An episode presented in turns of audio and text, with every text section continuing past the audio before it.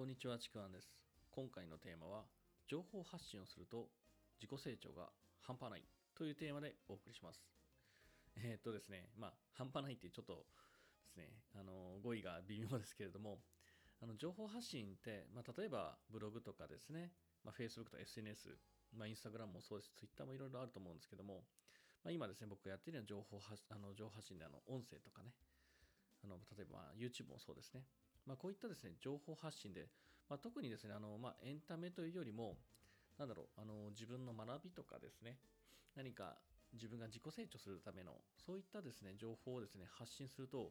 自己成長というかですね、あのなんだろう、成長が半端ないんですよね。またなんかすごい語彙が、あの語語彙がね、少なくて微妙ですけども。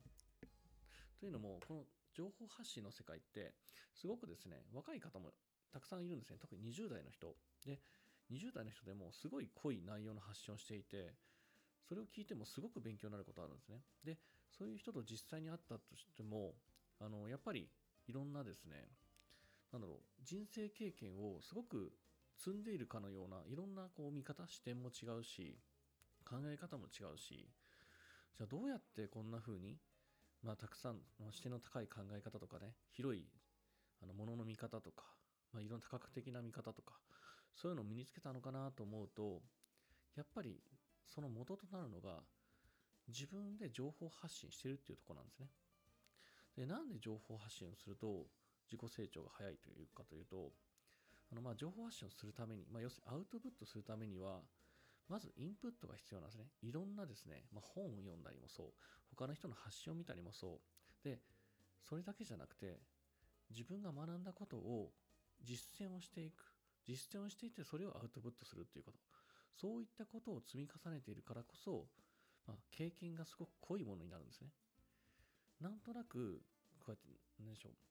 う。あの、まあ、だらだらとっていう言い方もちょっと良くないかもしれませんけども、何もそう発信もせずに、なんとなくこう生きているだけの人よりも、よっぽどその人生の経験が濃いんですねた。だ例えば20代の方でも、もう下手したらもう30代、40代の人よりも情報発信をすることで濃い経験をしている場合っていうのは多いんですね。なぜならば、インプットしてそれを実践っていうのを濃くやっているから。アウトプットするために常にインプットをして何かをあの、まあ、自分の中に取り込んで、そしてそれを実践してっていう、活用していく。まあ、そういうふうにですね、いろんな濃い情報を入れて出してっていうこと、そしてそれをちゃんとしっかりと外に出していくことをやってるので、これ自体が本当に人生経験になっているんですね。で、やっぱり何もしない、ただただ与えられるもので生きていく。まあちょっとこの言い方もちょっと極端な言い方もしれませんけども、そんなだらだらとした生き方よりも、よっぽど、まあ、濃い、そして、まあ、自分自身がですね、幸せな生き方ができるんじゃないかなというふうに、まあ、幸せな生き方というかですね、楽しい生き方ですね、というふうに思っています。あのやっぱりですね、なんだろう、自分自身が成長したいというふうに思うんであれば、まあ、成長で一番早い方法って、まあ、人に教えることってよく言いますよね。まあ、このアウトプットっていうのはそれと同じなんですね。何かを誰かに伝えるためには自分の中でも整理する必要があるし、まあ、それをですね、実際に自分のものと自分の言葉として出すためにいろいろ試行錯誤するわけです。いろんな経験をするわけです。だからこそすごく自己成長が早いのかなというふうに僕は考えています。